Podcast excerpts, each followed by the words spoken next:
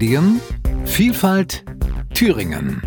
Ein Podcast der Thüringer Landesmedienanstalt. Herzlich willkommen zur mittlerweile zehnten Folge des TLM-Podcasts, den wir letztes Jahr zu unserem 30-jährigen Jubiläum aufgesetzt haben. Letztes Mal ging es mit dem Thüringer Bildungsminister um die Fragen des ähm, Thüringer Bildungslandes. Medienpolitik zwischen Lokal-TV und Metaversum soll heute das Thema sein. Zu diesem Thema begrüße ich ganz herzlich Herrn Krückels. Herr Krückels ist Staatssekretär für Medien und Europa und Bevollmächtigter des Freistaats Thüringen beim Bund. Herr Staatssekretär Krückels, herzlich willkommen bei uns im Studio. Ja, danke schön. Schönen guten Tag. Mein Name ist Kirsten Kramer und ich darf Ihnen Herrn Krückels kurz vorstellen. Er hat 1989 Abitur gemacht an einem altehrwürdigen Gymnasium in Andernach. Dann hat er anglistische Journalistik, gar nicht wahr, er hat anglistische Linguistik, Germanistik und Film- und Fernsehwissenschaften studiert in Bochum, war dann auch an Universitäten tätig, also im wissenschaftlichen Bereich, ist dann irgendwann nach Berlin gegangen und hat dort als Referent der Linksfraktion und als Leiter des Bürgermeisterbüros äh, gearbeitet und seit 2014, also schon seit sechs Jahren, bald sieben Jahren, ist er Staatssekretär für Medien und Bevollmächtigter des Freistaats Thüringen beim Bund hier in Thüringen. Wir wollen heute reden über Medienpolitik zwischen Lokal-TV und Metaversum. Das ist sozusagen Pflicht und Kür des Thüringer Staatssekretärs für Medien. Herr Krückels, wann, um erstmal mit Medien als solchen anzufangen, haben Sie denn Ihren ersten Podcast gehört? Können Sie sich daran noch erinnern? Oder sind Sie mehr Seher als Hörer? Ich bin kein großer Podcast-Hörer, muss ich gestehen. Und ich kann Ihnen auch nicht sagen, wann ich den ersten gehört habe. Ich habe zwei, drei in meinem Leben schon mitproduzieren dürfen oder bin da gefragt worden, befragt worden. Ähm, aber bin ansonsten tatsächlich ein Live-Hörer eher. Also ich mache dann unterwegs gerne das Radio an und höre entweder was Lokales oder Deutschlandfunk. Das wird sowohl unsere lokalen Anbieter als auch Deutschlandfunk bestimmt sehr freuen. Aber vielleicht ähm, entwickelt sich ja da auch noch in der wenigen Freizeit, die Sie sicher nur haben, irgendwann eine Liebe für bestimmte Themen von Podcasts. Kommen wir mal von der Freizeit zu Ihrer Arbeit. Was äh, macht denn ein Medienstaatssekretär? Welche Aufgaben haben Sie konkret und inwieweit gehört Medien zu Ihren Themenfeldern? Es gibt ganz formale Aufgaben. Äh, wir haben beispielsweise zusammen mit den anderen Staatskanzleien die sogenannte Rechtsaufsicht über den MDR, die geht dann reihum. Und äh, da kann man sich mit bestimmten Fragen beschäftigen oder muss sich beschäftigen, wenn der Vorwurf käme, sozusagen, dass der MDR das sozusagen außerhalb irgendwelcher Gesetze, also des ähm, Staatsvertrages irgendwie agieren würde. Aber ehrlich gesagt, dass sowas kommt eigentlich nicht vor und da bin ich auch ganz froh drüber, dass sich da alle an die Vorgaben und Gesetze halten. Und ansonsten ist eine zentrale Aufgabe die Abstimmung mit den anderen Ländern, also mit den anderen Bundesländern, weil ja in der Bundesrepublik die Medienpolitik bei den Ländern ist und ähm, wenn man da ich sag mal, große Sachen macht, wie zum Beispiel Regulierung von sozialen Netzwerken im Internet, dann muss man das natürlich versuchen, mit allen Ländern hinzubekommen, weil es nicht sinnvoll ist, glaube ich, eine unterschiedliche Regulierung jetzt in Hessen, Thüringen und Mecklenburg-Vorpommern zu haben. Und auch bei den großen Themen muss man zusammenbleiben.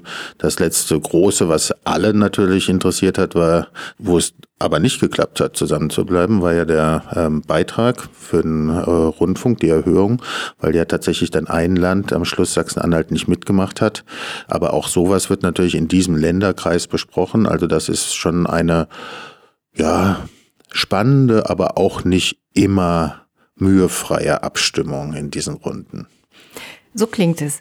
Ähm, wenn Sie jetzt sagen, dass Sie so viel im Überregionalen, im Länderkreis zu tun haben, wir haben ja auch hier in Thüringen eine ganz aktive Medienszene oder ein, eine, viele Medienunternehmer. Wir haben Hörfunk, Fernsehen, wir haben Bürgermedien, wir haben öffentlich-rechtlichen Rundfunk hier. Wie schätzen Sie denn die Thüringer Medienszene ein? Was fällt Ihnen da zu dem Stichwort ein? Was gefällt Ihnen besonders? Wo denken Sie, ach naja. Mir fällt wahnsinnig viel ein, aber das sind ja alles Sachen, die Gott sei Dank erstmal nichts mit uns zu tun haben, sondern es gibt ja eine unabhängige Medienlandschaft. Das bezieht sich auf den Printbereich, auf den Hörfunkbereich, auf den Fernsehbereich.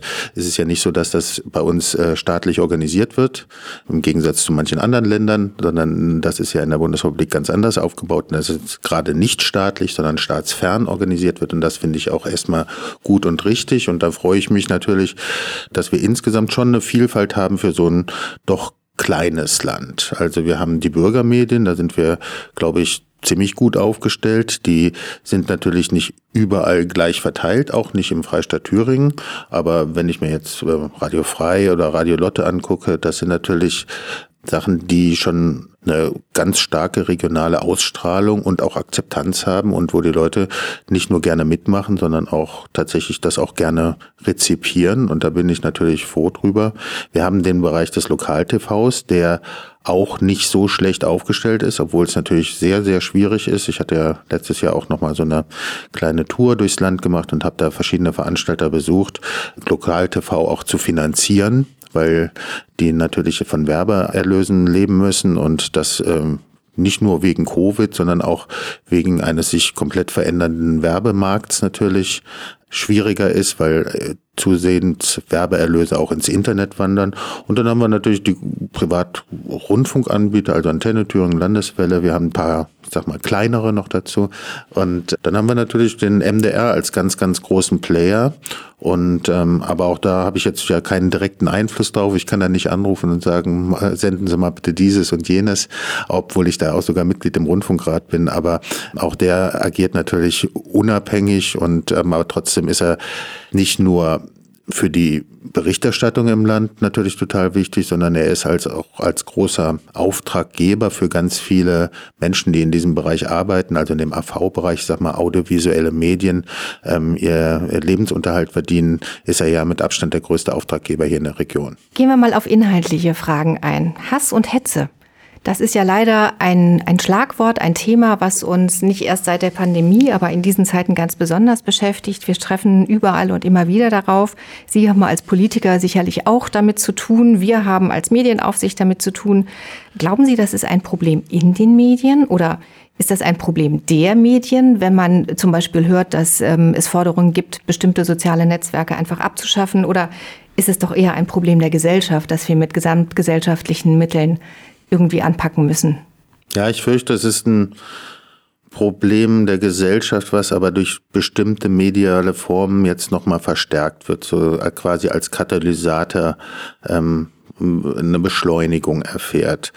Aber insgesamt ist es natürlich schon so, dass man hofft, und ich bin da ja äh, der Aufklärung verpflichtet und der äh, versuche auch entsprechend äh, zu wirken, dass die Menschen eigentlich wahrhaftig und ernst und nicht beleidigend miteinander umgehen. Und äh, dass sie verschiedene Interessen und Meinungen haben, ist meines Erachtens total klar, offensichtlich und auch legitim. Das ist überhaupt nicht das Problem, sondern man muss schauen, wie man diese Interessen miteinander in Ausgleich bringt und sie auf einem Level diskutiert, wo alle Meinungen gleichberechtigt, sozusagen ohne den anderen herabzuwürdigen, geäußert werden können. Und das ist natürlich im direkten Gespräch anscheinend, muss man zur Kenntnis nehmen, eher gegeben als in einer anonymisierten Medienwelt, wo jeder einzelne Posts absetzen kann. Gleichzeitig würde ich aber davor warnen, das zu überschätzen. Es sind schon natürlich einige, die was sie mit Hass und Hetze bezeichnet haben, im Netz verbreiten, aber es sind auch schon ganz oft sehr enge, kleine Gruppen, sozusagen, die besonders radikal auftreten und natürlich, ich sag mal, die gesamte Atmosphäre in dem Bereich vergiften. Das heißt aber nicht, dass irgendwie 60, 70, 80 Prozent der Nutzer sozusagen irgendwie jeden, jeden Anstand verloren haben. Ich glaube eher, das sind relativ wenige, aber die dann die tatsächlich die Debatten so radikal beeinflussen, dass es den anderen vielleicht auch gar keinen Spaß mehr macht, sich zu beteiligen. Also wenn ich mir manche Twitter-Äußerungen und dann die Kommentare dazu anschaue, ich nach dem dritten, vierten höre ich dann auf. Das ist, dann denke ich sozusagen, was ist das für ein Niveau? Hier kann ich auch nichts lernen, hier kann ich keine neue Meinung erfahren, wenn den anderen nur noch äh, Schimpfwörter an den Kopf geworfen werden. Ähm, das ist, glaube ich, sozusagen ja auch zur Verständigung zwischen den Menschen nicht besonders hilfreich. Vielleicht ist das ja sogar auch eine Strategie, ähm, mehr darauf hinzuweisen, dass man diese Dinge auch gar nicht bis zu Ende wahrnehmen muss. Und dann wird manch Lautes vielleicht auch leiser. Sie haben eben den MDR erwähnt als großen Player hier in Thüringen, als ähm, Arbeitgeber, als Investor. Ähm, Sie arbeiten ja mit Ihren Kollegen derzeit auf, ähm, auf Bundesebene, also unter den Ländern, an einer Reform des öffentlich-rechtlichen Rundfunks. Es geht immer darum, äh, dass Struktur und Auftrag, Auftrag und Struktur präzisiert werden sollen. Es gibt jetzt den Entwurf eines neuen Änderungsvertrags für den Medienstaatsvertrag. Aus Ihrer Perspektive, ähm, ist das gelungen, was Sie, was jetzt dort vorgesehen ist? Wird zu viel geregelt? Ist es noch nicht weitgehend genug? Wie glauben Sie, dass sich das auch gerade hier für den in Mitteldeutschland aktiven MDR vielleicht auswirken wird, wenn es so kommt, wie es jetzt vorgesehen ist? Na, eine der wesentlichen Sachen, die ja jetzt vorgeschlagen sind, ähm, der neue Staatsvertrag ist ja jetzt noch in der Anhörung, ist ja noch nicht beschlossen und es gibt auch, wie ich gehört habe, ganz, ganz, ganz viele Einlassungen dazu. Alle Interessierten, also jeder konnte sich ja äußern, sozusagen, also interessierte Bürger bis zu sozusagen natürlich große Verbände und die öffentlich-rechtlichen Rundfunkanstalten selber. Sehr, sehr viele haben sich schon geäußert. Das werden wir jetzt erstmal auswerten. Eine ganz zentrale Änderung des neuen Staatsvertrags sieht ja vor, dass nur noch bestimmte Programme als lineare Programme, also die also live im Fernsehen gesendet werden müssen, ähm, vorgeschrieben sind. Ähm, das sind äh, ja das erste, zweite, es sind auch die dritten Programme dabei und das sind die, ich sag mal, äh, länderübergreifenden Programme Dreisat und ähm, Arte, weil sonst hätte man da nochmal mit der Schweiz und äh, Frankreich sprechen müssen. Das könnte man quasi aus äh, deutscher Sicht nicht alleine machen. Und alles andere ist jetzt nicht mehr linear beauftragt. Und das trifft beispielsweise auch den Kika. Das heißt nicht, dass der Kika abgeschaltet wird, sondern dass die Anstalten, die den Kika betreiben, das ist ja ARD und ZDF zusammen, könnten prinzipiell entscheiden, wir wollen, dass die Kika-Inhalte jetzt auf anderen Plattformen laufen und nicht mehr linear im Fernsehen glaube, das werden sie nicht so bald tun, aber gleichzeitig haben sie die Möglichkeit zu überlegen, ob sie das irgendwann tun wollen, in fünf oder zehn Jahren. Weil, und das finde ich auch richtig, weil es geht ja nicht darum, sozusagen das Fernsehen auf Teufel komm raus, sozusagen als Medium zu behalten, sondern wir müssen mit guten Inhalten die Kinder erreichen. Das ist die Zielstellung. Und wenn wir sie nicht übers Fernsehen erreichen, sondern äh, sozusagen auf anderen, durch andere mediale Formen, was letztendlich wahrscheinlich quasi IP-basierte Internetformen sind, dann ist es richtig, sozusagen dort sein Augenmerk drauf zu richten und nicht, ich sag mal, am Alten zu hängen. Ich kann es jetzt auch gar nicht absehen, aber wie ich mir die Mediennutzung teilweise anschaue, gibt es ja wirklich Kinder, die kaum noch wissen, dass äh, ein Fernseher überhaupt noch in, in der Ecke da rumsteht und den auch, auch kaum auf die Idee kommen, den anzuschalten, wenn nicht irgendwie die Großeltern äh, das Gerät anmachen und sie dann mitgucken. ja, das mag sein. Das würde ja auch zur Audionutzung von Kindern und Jugendlichen passen, die ja auch eher selten das Radio anmachen, aber genau wissen, wo sie auf Spotify oder anderen äh, Plattformen die von ihnen geliebte Musik finden. Also kann man doch sagen, dass diese Modernisierung eigentlich ein guter Schritt ist, was auch immer jetzt am Ende rauskommt und dass auch gerade für den Kika hier in Erfurt das nicht bedeutet, dass man perspektivisch von ihm Abschied nehmen muss, sondern dass man ihn vielleicht einfach auf anderen Wegen und irgendwann auf anderen Plattformen dann ähm, finden kann. Ich glaube, man muss auf keinen Fall Abschied nehmen. Also Kika gehört zu den sogenannten Big Five, was die ARD machen will. Also ist einer der fünf wichtigsten Bereiche der äh, ARD-Entwicklung auch für junge Leute weiterhin ein gutes Programm bereitzustellen. Insofern würde ich sogar davon ausgehen, dass es glaube ich, in den nächsten Jahren vielleicht sogar eine Verstärkung geben kann im Kinder- und Jugendbereich an Produktionen. Und äh, ich sehe jetzt gar keine Intention äh, oder gar keine Diskussion, dass irgendjemand den Bereich irgendwie schwächen wollte. Sie haben eben schon mal erwähnt, dass Ihnen regionale Vielfalt wichtig ist. Und Sie haben beschrieben, dass Sie hier in Thüringen ähm, auch die nicht kommerziellen Angebote schätzen und ähm, auch gelegentlich besuchen. Sie waren auch im letzten Sommer auf einer kleinen Tour bei den lokalen Fernsehveranstaltern. Auch hat die Staatskanzlei zusammen mit der TLM schon mal vor ein paar Jahren ein Gutachten erstellt, weil regionale Vielfalt unser aller Anspruch ist. Wie sehen Sie es um die regionale Vielfalt bestellt hier im Land? Sind wir auf einem guten Weg oder wie schätzen Sie das ein? Na, die Bedingungen sind schon schwierig. Also wir haben natürlich jetzt im Printbereich, also Zeitungen, ist es schon relativ eingeschränkt, weil es ja quasi, ich sag mal, außer der Bildzeitung nur einen großen Verlagsanbieter gibt. Ich sage gar nicht, dass er eine schlechte Berichterstattung macht, aber sozusagen ist jetzt immer so, dass man erstmal davon ausgeht, Konkurrenz erstens belebt das Geschäft und zweitens natürlich auch eine sagen, Angebotsvielfalt auch zu einer medialen Vielfalt führen kann und sollte. Die Bereiche Lokal-TV und Bürgermedien sind natürlich jetzt auch nicht wahnsinnig gut finanziell ausgestattet. Ich weiß, dass die TLM tut, was sie kann und es äh, gab ja auch nochmal Geld vom Land. Also äh, hat der Landtag ja letztes Jahr und vorletztes Jahr und ja bereitgestellt, auch um hier nochmal spezielle Aktionsprogramme für diese beiden Bereiche aufzulegen. Das finde ich auch super. Und ich danke auch der TLM, wenn ich das hier tun darf, äh, äh, dafür, dass sie ähm, diese Programme dann durchgeführt hat, weil auch diese Programme wollen wir natürlich staatsfern, also durch eine unabhängige Einheit, das sind sie als TLM, äh, gewährleisten, dass wir gar nicht irgendwie in eine Diskussion kommen, dass der Landtag oder die Landesregierung jetzt bestimmte Interessen damit verfolgen würde und äh, auf Inhalte Einfluss nehmen wollte. Und ich glaube auch, dass es das braucht im Moment. Ich kann Ihnen aber auch nicht prophezeien, ob wie die Lage in zehn Jahren sein wird, ob wir dann überhaupt noch, was wir dann noch an linearen Programmen insgesamt auch finden.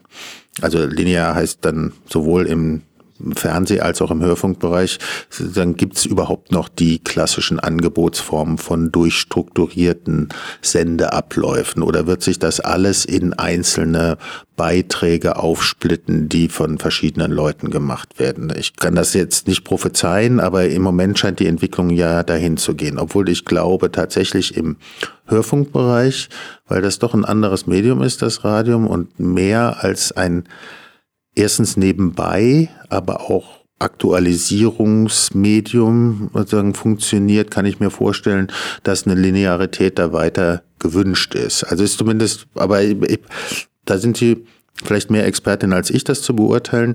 Zumindest habe ich am Anfang gesagt, äh, ich bin der Freund des linearen Radios und nicht des Podcasts. Insofern bin ich, mache ich dem Trend der Segmentierung da nicht mit und bin sozusagen noch die alte lineare Welt. Ja, tatsächlich wird wahrscheinlich beides nebeneinander bestehen bleiben. Ich kann ja mal ein bisschen aus dem Nähkästchen plaudern. Wir haben Reichweiten untersucht, das machen wir regelmäßig und tatsächlich festgestellt, dass die Verbreitung der Lokalfernsehangebote, seit sie mehr auch Streams nutzen, neben der klassischen Kabelverbreitung, tatsächlich gestiegen ist. Also es scheint so zu sein, dass ähm, wenn man mehr verschiedene Verbreitungswege hat, man auch die Chance hat, mehr Menschen zu erreichen. Und das ist ja eigentlich ein ganz positives Zeichen. Und das ist super. Das ist super. Und das passt ja auch ein bisschen zu dem, was wir eben zum Kika besprochen haben. Wenn man auf anderen Wegen oder auch in anderen Angebotsformen unterwegs ist, heißt das ja nicht unbedingt, dass die Inhalte oder die Zielsetzungen, die man hat mit seinem Programm, dann nicht mehr gegeben sind. Im Bereich der ähm, regionalen Vielfalt ähm, kommen wir ja auch ganz schnell immer zu dem Thema äh, Medienbildung, weil wir ja auch immer wieder darüber sprechen, hier im Haus und auch mit Ihrem Haus zusammen, dass diese regionale Vielfalt auch wichtig ist für Informationen, für das Erkennen von Zusammenhängen und ähm, auch nochmal zurückgegriffen auf die Thematik Hass und Hetze dem kann man ja gut begegnen, wenn man mit Medienbildungsangeboten unterwegs ist. Und auch dafür sind ja unsere lokalen Angebote, zumindest im nicht kommerziellen Bereich, ähm, bekannt und, und sind dort unterwegs. Meinen Sie, dass es ein probates Mittel ist, um ähm, regionale Vielfalt auch in gewisser Weise zu sichern, um ein Bewusstsein zu schaffen für die Wichtigkeit und Bedeutung lokaler Informationen, lokaler Angebote? Ja, ich denke schon.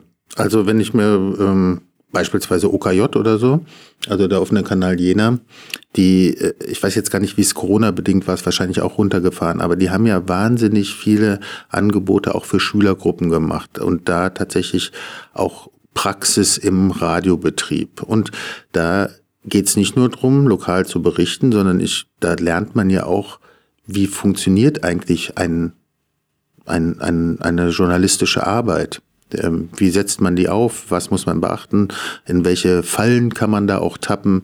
Ähm, wie interviewt man jemand gescheit und versucht auch tatsächlich sein Erkenntnisinteresse äh, rüberzubringen. Das ist ja Medienbildung in Praxis, wie sie besser eigentlich nicht sein kann. Und das finde ich natürlich toll.